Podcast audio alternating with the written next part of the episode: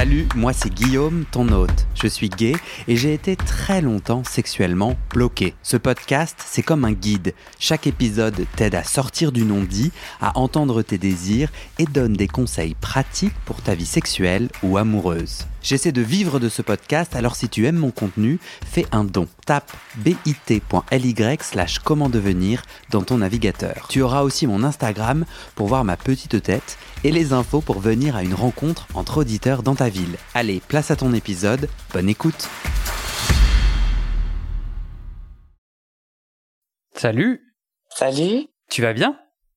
Ouais, je vais bien, merci.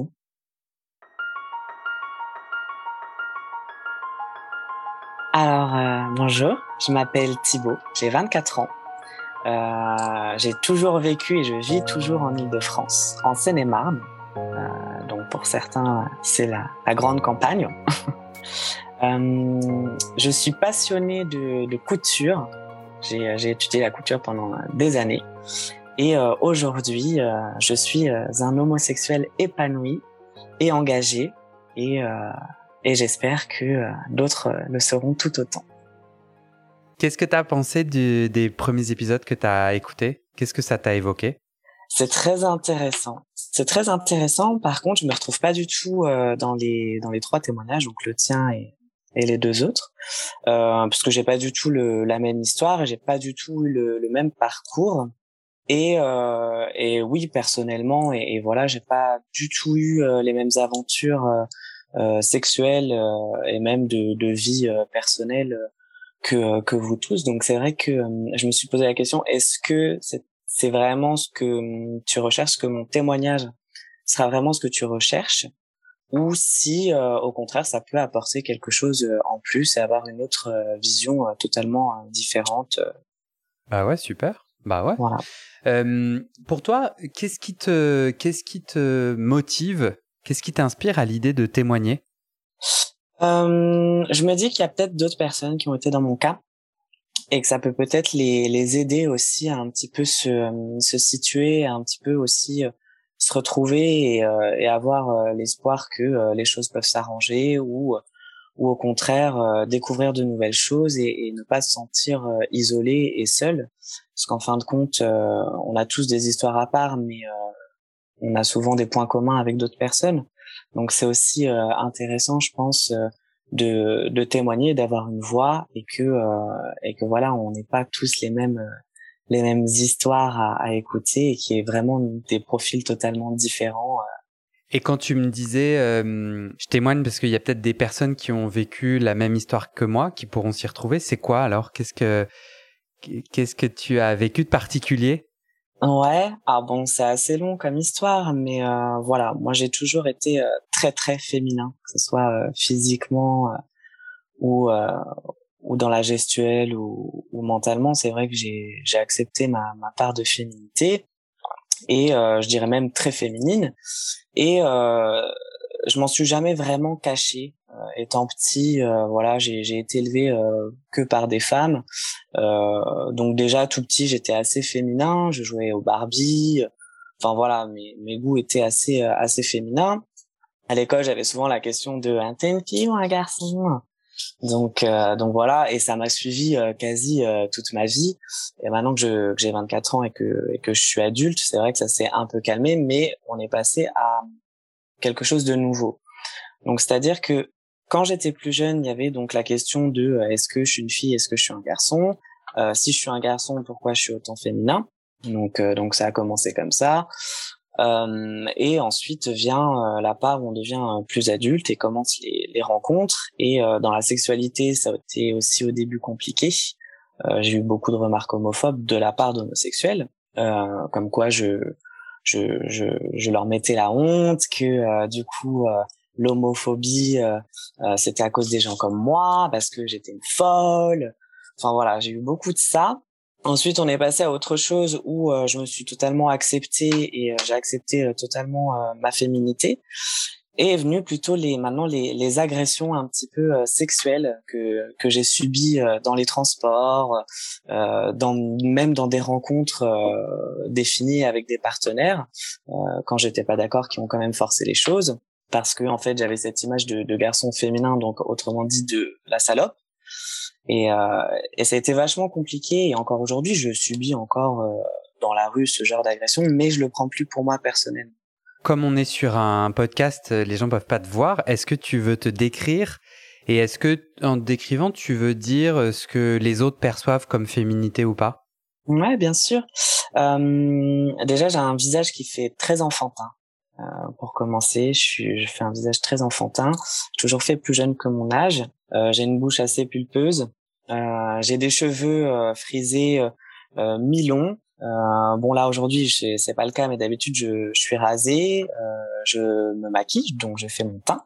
J'ai une allure du coup au niveau vestimentaire où j'achète des vêtements pour femmes et pour hommes que je mélange. Donc j'ai pas vraiment un style vestimentaire dit masculin, euh, mais plutôt très androgyne. J'ai une voix qui est quand même assez assez douce et assez féminine. Donc voilà. Et puis j'ai une gestuelle aussi assez assez féminine également. Enfin, je dis féminine, mais en vrai j'ai une gestuelle qui paraît féminine. donc voilà. Et t'en es où sur ton chemin euh, de réflexion autour du genre? Est-ce que tu t'identifies comme un homme ou pas? Ouais, je m'identifie comme un homme. Je suis très à l'aise avec euh, mon corps d'homme, avec tout ce qui va avec. Euh, mais j'assume aussi ma, ma féminité. Voilà, je sais que je suis très androgyne, euh, que je corresponds pas aux normes euh, masculines, mais euh, ça me va très bien. Je, je m'identifie comme homme et euh, je suis en même temps très heureux d'être d'être féminin. Ça fait partie de moi, donc j'assume totalement. Voilà, mon maquillage, mes tenues. Donc voilà, je je suis homme mais très féminin et, et j'adore ça. Ouais. C'est quoi l'impact euh, dans ta, hum, dans ta sexualité alors? Tu disais que le fait d'être plus efféminé euh, te collait l'étiquette de salope et que ça a impacté pas mal ta sexualité. Qu'est-ce qui s'est passé concrètement? Tout à fait. Alors déjà, à savoir que j'ai eu un rapport avec le sexe qui a commencé à partir de 16 ans, qui était déjà un petit peu malsain puisque ma première fois, je l'ai fait avec un, un homme de 30 ans. Donc euh, voilà, c'était alors au début, j'ai commencé, j'étais très romantique et je me suis rendu compte qu'en fin de compte, euh, le romantisme, ça allait être peut-être un petit peu compliqué pour commencer. Donc j'ai eu un, un plan euh, Grinder tout simplement. J'ai rencontré cet homme euh, et euh, ça s'est bien passé, mais avec du recul, je me dis que c'était déjà un petit peu bizarre. Et en fait, mes autres rencontres ont commencé pareil qu'avec des, des hommes de, de 30 ans, voire plus, parce que je me sentais plus à l'aise, voilà. Et euh, après donc cette expérience, j'ai commencé du coup euh, à fréquenter un petit peu les gens de, de mon âge, et euh, j'avais souvent des questions comme euh, est-ce que tu portes de la lingerie féminine, euh, est-ce que tu es soumise, est-ce que t'aimes qu'on qu'on t'insulte, moi j'ai besoin d'avoir une chienne, voilà c'était ce genre de ce genre de propos. Et, et au début j'ai accepté parce que voilà j'étais pas, je voulais faire surtout plaisir à l'autre plus qu'à moi. Ça t'excitait pas du tout? Ça faisait pas du tout partie de tes fantasmes sexuels ou de ta sexualité? Non, pas du tout. Pas au commencement. C'était vraiment quelque chose euh, même qui me qui me faisait me sentir euh, dégradée euh, et vraiment euh, et vraiment merdique quoi. Donc euh, donc voilà. Mais comme j'étais euh, toute timide, tout jeune. Euh, j'osais pas m'exprimer et, et je subissais pas parce que j'étais quand même consentant mais euh, ça me plaisait pas forcément. J'éprouvais pas de plaisir euh, dans ça et même euh, dans la violence, parce que généralement ce genre de plan c'était toujours avec des claques, des suçons, du mordillage. Donc à l'époque c'était vraiment pas ce qui ce qui m'intéressait et et il y a une période où, où j'ai quasi arrêté d'avoir des relations sexuelles parce que je, je me dégoûtais en fait. J'avais l'impression d'être vraiment devenue la salope, et, euh, et d'être qu'un objet euh, finalement pour les hommes. Donc j'étais très en colère et, très euh, très dégoûté de moi-même. Et toi, t'as l'impression que c'était parce que tu donnais une apparence plus efféminée ou que tu avais des atours euh, jugés comme féminins, euh, tu étais donc bloqué dans cette boîte euh, et tous ces et, et, et, tu vois et tous ces fantasmes sexuels, t'étais, on projetait tout ça sur toi. Mm. Tu vois vraiment le lien euh, de ta féminité qui faisait que toute personne que tu rencontrais te mettait dans ce scénario assez violent et assez dégradant? Je l'ai pris comme ça, ouais. Au début, je l'ai pris comme ça, en grandissant moins, mais euh, mais sur le coup, ouais, j'avais l'impression que parce que j'étais féminin, automatiquement, je devais être une, une chienne. Et euh, et ouais, ça m'a ça m'a pas mal coupé, et même de de mon allure générale. Euh, voilà, donc euh, le maquillage, choses comme ça, j'avais du mal du coup à me remaquiller ou, je faisais attention à mes tenues parce que je voulais pas paraître non plus trop féminin euh, pour éviter, par exemple euh, d'être pris pour cette salope. Et même quand j'avais des, des rendez-vous euh, dans des buts amoureux, donc sentimental et non sexuels, j'avais toujours peur qu'on me prenne trop pour le garçon féminin, trop dans le milieu gay. Euh, voilà, j'avais peur d'être stigmatisé et, et, en fin de compte, c'est c'est pas si grave en soi. Mais mais sur le coup, ouais, j'avais beaucoup de mal. Et à ce moment-là, pendant tes dates et tes rencontres, est-ce que tu as rencontré un homme efféminé? Non, pas dans cette période-là, non, du tout. Non, ça m'attirait pas. Ça me, justement, j'étais pas, j'avais un peu tendance à me dire ah non, je veux pas être comme ça, euh, euh je veux pas être comme euh, comme ces garçons efféminés. Euh, euh non, j'en ai pas envie. Donc j'avais presque un, un dégoût pour eux, mais en fait c'était un dégoût pour moi-même puisque je suis comme eux. Donc c'était un dégoût, ouais, pour moi-même, quoi. Donc quand tu quand tu décrivais le maquillage et ta part de féminité, pendant toute ta construction, tu rejetais en partie ça? Tu avais du mal à assumer? Ouais, tout à fait. On, pourrait croire que si tu te maquillais, on pourrait croire que tu, tu, es à l'aise. Et en fait, c'était pas le cas. Non, du tout, du tout, du tout. J'avais besoin de me maquiller parce que je me suis maquillée pareil très jeune j'avais besoin de, me maquiller pour aussi euh, parce que j'avais un problème aussi euh, avec mon visage, avec l'acné, des choses comme ça. Ça me posait vraiment problème. Donc j'avais besoin de me maquiller, mais j'avais toujours peur euh, d'être trop maquillée. Et donc je me regardais toutes les cinq minutes si ça allait. Quand j'allais à un rendez-vous, je passais la main sur mon visage avant d'y aller pour essayer de faire en sorte qu'il y ait moins de moins de produits sur mon visage donc euh, ouais ouais c'était euh, j'étais obligé mais en même temps c'était euh, très compliqué à vivre quoi hmm. si tu devais me parler de tes principaux blocages au sein de ta sexualité là on vient d'en parler d'un je crois qui est ce que les autres projettent sur toi est ce que à quoi tu te sens obligé de répondre. Est-ce que tu vois d'autres blocages euh, qui ont été euh, que tu as dû dépasser pour euh, pour te développer sexuellement ou t'épanouir sexuellement? Ouais, le, le plaisir, le plaisir donc sexuel, avoir du plaisir et surtout l'éjaculation, parce que pendant un bon moment, je, pendant le, le, sexe, je ne me touchais pas parce que j'avais peur justement d'éjaculer ou de ou de paraître trop masculin à leurs yeux. Ça, c'était un peu d'entre de paraître trop masculin en même temps trop féminin. C'était difficile de se situer et de du coup d'éprouver du plaisir. Mais j'avais besoin, donc je rencontrais beaucoup. Euh, c'était comme euh, un manque, peut-être que j'attendais euh, de tomber sur la personne qui, qui me mette en confiance. Euh, donc j'ai eu beaucoup beaucoup de rencontres et à chaque fois j'éprouvais pas du tout de, de plaisir quoi. Est-ce que est-ce que j'interprète bien si je dis que tu voulais un peu euh, correspondre à l'archétype féminin? Donc bah, une femme n'a pas de pénis, ne bande pas et n'éjacule pas, donc tu t'en empêchais où tu étais mal à l'aise parce que tu avais l'impression que on te on t'appréciait pour tes attraits féminins. Et donc si tu prouvais que tu étais un homme, euh, la personne allait euh, plus avoir de plaisir euh, ou ton partenaire allait te te quitter? Ouais, c'est exactement ça. Ouais. C'est exactement ça et et, et c'est pour ça que pendant longtemps, vraiment quelques années, c'était c'était comme ça. Du coup, j'imagine que tu ne te faisais, tu, n'étais que passif dans ces cas-là? Exactement, ouais. Et dans la drague, dans les échanges euh, avec ces hommes-là, eux te disaient euh, chercher un homme très efféminé? Ouais, tout à fait, tout à fait, très efféminé, euh, pas de poils sur le corps, euh, pas de barbe, euh, lingerie, fesses féminines, donc c'est-à-dire très lisses très bombée, euh, très ronde. Enfin voilà, un corps vraiment très très féminin, très doux, très rond. Et ces hommes-là, ils étaient, euh, t'avais l'impression qu'ils étaient où dans leur homosexualité? Je sais pas trop parce que on se posait, on parlait pas vraiment réellement de de la vie de chacun, euh, mais oui, j'avais l'impression qu'ils avaient plus tendance à être discrets ou ne pas s'assumer, en tout cas pas assumer cette part de leur sexualité. et donc ouais, généralement, je pense que c'était des hommes, oui, discrets ou qui ne s'assumaient pas. Je crois entendre qu'aujourd'hui la situation est légèrement différente ou très différente. Comment est-ce que tu es sorti euh, de ces relations où tu étais un peu enfermé dans un rôle et où tu ne jouissais pas dans tous les sens du terme? Euh, Ça arrivé suite à une rupture.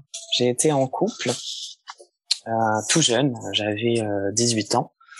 C'était ma première relation et ça m'a permis de, de me sentir aimé. Bon, après, il s'est passé ce qui s'est passé. Mais euh, après cette rupture, j'ai eu une grosse remise en question sur euh, qui j'étais, ce que je voulais être et ce que j'aimais. Et, euh, et j'ai en fait été pas bouleversée, mais j'ai eu comme un électrochoc sur tout ce qui s'était passé avant. Et, et je me suis dit que je voulais plus revivre ce genre de choses. Je voulais plus être mal dans mon corps, mal dans ma dans ma sexualité. Et donc j'ai fait une pause. Euh, j'ai pas eu de rencontre pendant presque un an je me suis concentré que sur moi-même, sur mon plaisir euh, personnel, donc la masturbation, euh, voilà, ce que j'aimais, euh, euh, ce qui me ce qui me convenait. Qu'est-ce que t'aimais et qu'est-ce qui te convenait dans cette dans cette masturbation, dans ce moment pour toi à toi? J'ai compris que la stimulation anale plus du coup la masturbation, c'était quelque chose qui me qui me donnait vraiment beaucoup de plaisir et qui euh, qui du coup euh, je me sentais beaucoup mieux après parce que euh, une fois qu'on qu'on a eu une relation sexuelle on est censé normalement se sentir mieux euh, ce que je n'avais pas précédemment. Et je me sentais vraiment mieux et je me sentais connecté à moi-même euh, connecté à mon corps. Je l'écoutais pour j'écoutais enfin. Et et voilà j'ai j'ai commencé du coup à, à m'assumer tout entier que ce soit physiquement sexuellement et, euh, et c'est à partir de ce moment-là, du coup, que j'ai euh, j'ai recommencé euh, les rencontres et que là, j'ai commencé vraiment à éprouver du plaisir euh, sexuellement. Qu'est-ce que tu as changé alors dans ton approche, dans ce, dans ce renouveau? Quand tu t'es remis à rencontrer, qu'est-ce que tu as changé pour trouver des personnes qui correspondaient mieux ou qui te, fait, qui, qui te faisaient sentir bien? La parole. parler de ce que j'aime, de ce que je veux, de ce que je veux pas. Euh, de ce que j'aime, de ce que je, je n'aime pas, de ce que j'ai envie de découvrir, euh, de mes limites aussi. Euh, et automatiquement, ça faisait un tri dans les rencontres, puisque certaines personnes n'étaient pas d'accord avec ce que je voulais, je n'étais pas d'accord avec ce qu'ils voulaient. par exemple, il y a eu beaucoup de, de voilà de plans dans des caves, des choses comme ça. Moi, j'avais besoin vraiment d'être déjà dans un endroit où je me sens en sécurité, où je me sens à l'aise. Ensuite, il y a eu beaucoup de, de propositions de, de sadomaso, de fils, de choses comme ça qui ne, qui ne m'intéressaient pas. Euh, beaucoup de plans soft aussi. Euh, je, je jette pas la pierre à tous ces gens, hein, mais voilà, c'était pas. C'est quoi un plan soft? C'est sans pénétration? Un plan soft, c'est sans pénétration. Un plan soft, c'est sans pénétration, donc ça peut aller euh, de la branle à euh, la fellation, à même d'autres choses. On n'est pas obligé d'avoir euh, de la fellation ou même euh, point de vue attribut euh, sexuel. Des fois, ça peut être juste des massages, ça peut être très tantrique. Donc, euh, donc voilà, ça m'intéressait pas spécialement. Donc, donc, voilà, automatiquement, le tri se faisait jusqu'à trouver quelqu'un qui qui était assez ouvert d'esprit comme moi, qui avait envie, voilà, de, de partager les choses avec moi. Donc c'est comme ça que les choses se sont faites. Est-ce que j'ai, est-ce que j'entends bien si je te dis euh, qu'avant tu étais plus dans une posture de soumission? Et euh, est-ce que cette posture de soumission a évolué dans ta sexualité euh, suite à à ce renouveau, à cette année de de réalignement? Ouais, euh, oui. Alors au début, oui, c'était beaucoup de soumission, beaucoup, beaucoup, et et maintenant l'évolution, c'est que je peux être soumis comme je peux être dominant comme je peux être euh, dans une relation où il n'y a pas du tout ce, ce procédé-là de, de, soumis ou dominant.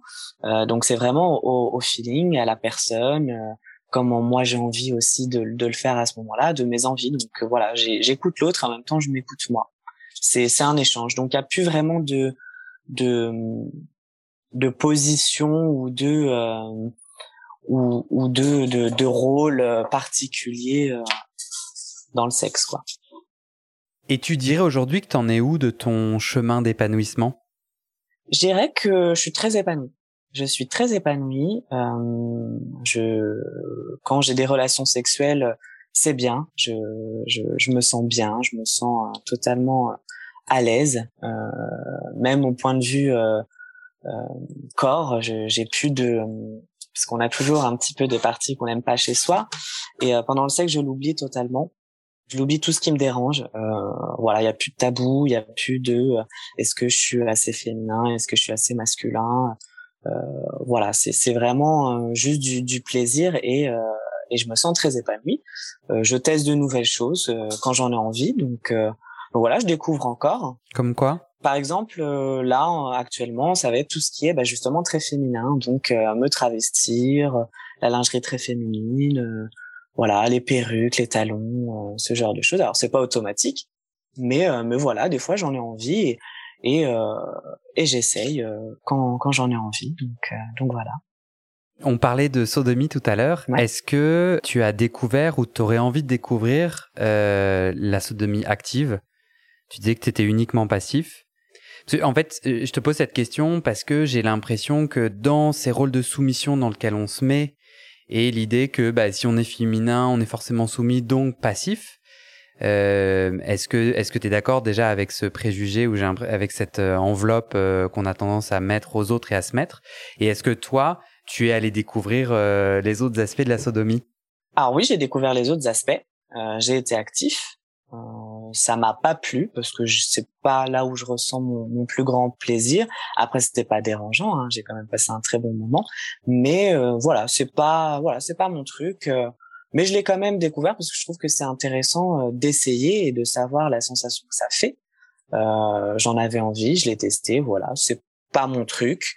par contre, à côté de ça, il y a pas de souci. Je peux quand même donner du plaisir analement à l'autre par les annulingus euh, le doigtage. Enfin, il y a, y a, pas de souci. Euh, je suis pas du tout fermé euh, sur le sujet. Et quant à la l'étiquette un peu, donc quand on est soumis, on est forcément passif. Je suis pas du tout d'accord. Il y a quelques années, j'aurais été d'accord. il y a même beaucoup d'années d'ailleurs, j'aurais été d'accord. Maintenant, pas du tout. Pas du tout, puisque on peut très bien être actif et aimer être dominé. On peut très bien être euh, passif et euh, aimer dominer, euh, ça n'a vraiment aucun rapport avec la position. C'est juste voilà un, un, un, attrait sexuel, un jeu sexuel. Et pour moi, il n'y a pas de limite de, de position là-dedans. D'ailleurs, je comprends même pas pourquoi on a collé cette étiquette, puisqu'en soi, c'est juste un, un, amusement sexuel et que ça n'a pas à avoir de coïncidence avec la position.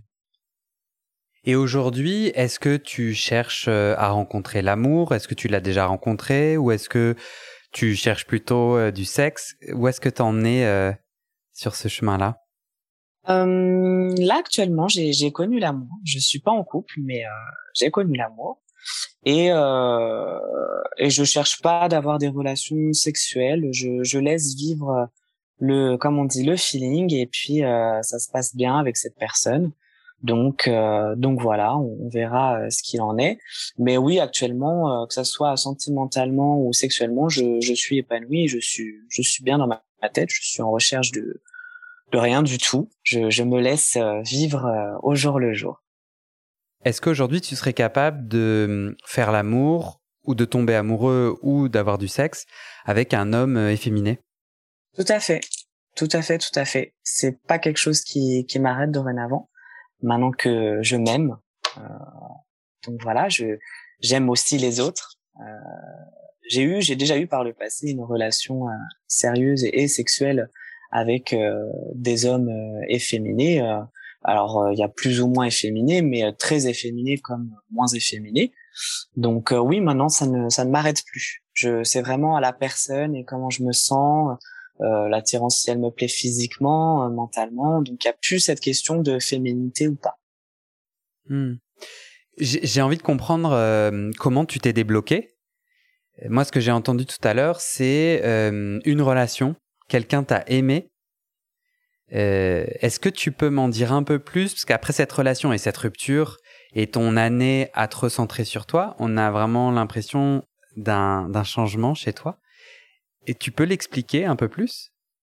Euh, J'ai toujours eu, je, je sais pas, un manque affectif. Et euh, étant jeune, j'avais euh, énormément besoin euh, d'attention et je, je ne rêvais que de ça, d'une relation sérieuse, euh, avec tous les clichés romantiques et, et voilà. Euh, et quand je l'ai enfin eu, ça m'a fait énormément de bien. C'est arrivé quand je l'attendais plus. Euh, donc c'était ça aussi qui était bien quand je ne recherchais plus. Donc j'ai été très très surpris et c'était très agréable. C'était euh, j'ai aussi euh, appris à m'aimer. On va pas se mentir quand quelqu'un nous aime et nous apporte de l'affection au quotidien, c'est vrai que ça fait du bien. on apprend aussi à, à s'aimer, à accepter ses défauts. Euh, donc voilà. Après, chez certaines personnes, ça peut être tout le contraire. Ça peut renforcer, au contraire, euh, du mal-être. Tout dépend de, de la relation. Mais moi, ça n'a pas été mon cas. Je me suis vraiment senti euh, aimé, euh, accepté euh, comme j'étais, et, et voilà. Mais après la rupture, bon bah voilà, j'ai été très en colère et très et très peiné que que ça se finisse. Mais en même temps, je me suis dit, voilà, j'ai pu le vivre et, euh, et ça n'arrive pas à tout le monde malheureusement. J'ai pu le vivre, j'ai eu la chance de, de le vivre et euh, et c'est pas pour autant que je le revivrai jamais. Euh, au contraire, mais il faut aussi que je travaille sur moi-même euh, pour avant d'être aimé de quelqu'un, m'aimer moi-même aussi. C'est très important et, et de m'accepter euh, tel que je suis. T'as fait quoi alors? J'ai entendu, tu t'es masturbé. Et t'es allé à la découverte de ton plaisir anal, si j'ai bien entendu. Ouais, c'est ça. Est-ce que tu as d'autres tuyaux à donner? Toi, tu as fait comment pour euh, apprendre à t'aimer? Sexuellement, euh, à part ça, j'ai pas fait grand-chose. Euh, c'est venu un petit peu naturellement. Mentalement, je me suis surtout, euh, voilà, j'ai fait partie d'une association euh, LGBT. Euh, parce que j'avais envie euh, voilà de, de m'inclure je me suis beaucoup cultivée puisque je suis quelqu'un de, de, très artistique je fais de la couture et donc je me suis mis à fond donc dans ça donc dans tout ce qui est couture art donc voilà je j'ai vraiment fait des activités qui me plaisaient qui me faisaient du bien j'ai appris à apprécier ma propre compagnie donc je, je faisais les choses seule bon même si je sortais avec des amis voilà. Mais je faisais surtout les choses seules pour vraiment apprendre à, à vivre avec moi-même et, euh, et me découvrir moi-même. Et euh, j'ai beaucoup appris. J'ai voyagé aussi. Je me suis autorisée à, à, voyager et être un peu euh, aventureux. Donc je suis sortie de, de mes zones de confort et euh, je me suis rendu compte que euh, que j'étais capable, que j'étais courageux et que c'était super et, et j'ai appris tellement de choses sur moi-même. Trop bien. Ouais. C'est super inspirant. Merci à toi. Tu parlais euh, tout à l'heure de la folophobie. Ouais. Donc euh, le fait que des homosexuels ou des hétérosexuels rejettent euh, un homme s'il est trop efféminé. Ouais. Aujourd'hui, tu gères ça comment? Euh, Ça me fait toujours mal de voir des sur les réseaux sociaux des personnes se faire agresser ou, se suicider euh, par rapport justement à leur homosexualité, au fait qu'ils soient très très féminés, très efféminés. Euh, je, je, suis toujours très blessée que ça arrive puisque euh, je l'ai vécu, euh, je sais comment on peut se sentir. Euh, après, je, je, vois le monde changer, je vois que euh, qu'on a plus en plus de représentation dans les médias, à la télé et sur les réseaux sociaux de, de, de personnes très très féminins. par exemple, Bilal Hassani qui est très féminin. Euh, voilà. Après, on a beaucoup de beaucoup sur Instagram, Bretman Rock. Euh, on a beaucoup de aussi de maquilleurs comme euh, comme James Charles. voilà, on a beaucoup aussi de de, de chanteurs qui commencent vraiment à percer. voilà, donc c'est très intéressant d'avoir ces figures là. Je pense que ça parle à, beaucoup de personnes, mais à côté de ça, on a toujours aussi des personnes comme par exemple récemment Mathieu Delormeau qui parlait justement de de Bilal Hassani en disant que euh, les mythes, c'était à cause de lui que l'homophobie allait euh, augmenter et qu'on allait encore nous, nous, nous mettre une, une étiquette. Donc voilà, c'est d'un côté il y a de l'avancée, mais en même temps il y a encore ce genre de discours et, euh, et voilà. Et j'ai, je pense que ça s'est un peu calmé quand même euh, dans la communauté homosexuelle, même si c'est encore très présent. Je pense que ça s'est un peu calmé. Je le, je le vis beaucoup moins. Moi, j'ai moins de de commentaires ou de, de messages euh, très haineux sur sur ma ma personne. Mais voilà, il faut pas, il faut pas non plus être naïf et dire que ça n'existe plus puisque ça l'est encore. Est-ce que tu as envie d'ajouter quelque chose, d'avoir le mot de la fin? Euh, Ouais, bah merci à toi, Guillaume, déjà pour commencer, de, de donner la parole à, à plein de personnes différentes, de pouvoir s'exprimer sans tabou, parler euh, de sexualité ouvertement, euh, de aussi de ce qu'on supporte, de ce qu'on supporte pas. C'est important de, prendre la parole. C'est très libérateur de parler. Et, euh, et j'espère que beaucoup de personnes, du coup, euh, parleront et se libéreront euh, de ça, puisque euh, puisque voilà, être honteux d'en parler, c'est généralement très mauvais pour soi-même. Donc, se libérer, en parler. Donc, je trouve que c'est une très très bonne démarche. je suis très content du coup d'avoir pu m'exprimer aujourd'hui. je trouve que c'est très important. Et, et voilà, juste merci, merci énormément à toi de donner euh, cet espace-là de parole. Avec plaisir. Merci à toi. Merci à toi. À bientôt. À bientôt. Et c'est la fin de cet épisode. Il y a plus de 130 épisodes à découvrir sur ce podcast. Ça fait beaucoup, alors je t'ai rangé les épisodes par thème. Conseils sur la sodomie pour ne plus avoir mal ou comment bien faire son lavement.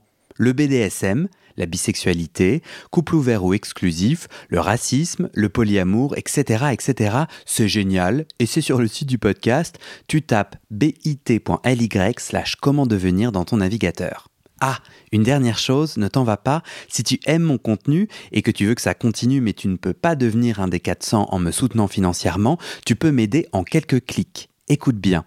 Il te suffit de cliquer sur s'abonner ou suivre sur la page du podcast dans ton app d'écoute et de mettre 5 étoiles. Ces petits clics qui te prennent 5 secondes, ça fait vraiment une grosse différence pour le futur du podcast. L'algorithme se met à pousser automatiquement le podcast à plus de gens. Ça me permet alors de trouver les prochains témoignages et des potentiels futurs donateurs, donatrices et j'ai pas beaucoup de temps pour arriver à l'équilibre financier. Tant que j'ai pas trouvé 400 personnes qui donnent chaque mois, je dois utiliser mes économies et ça ne va pas pouvoir durer. D'ailleurs, pour devenir un ou une des 400 et faire un don pour que le podcast continue, va sur le site du podcast. C'est toujours le même lien bit.ly slash comment devenir. Merci pour ton aide et à très bientôt dans tes oreilles.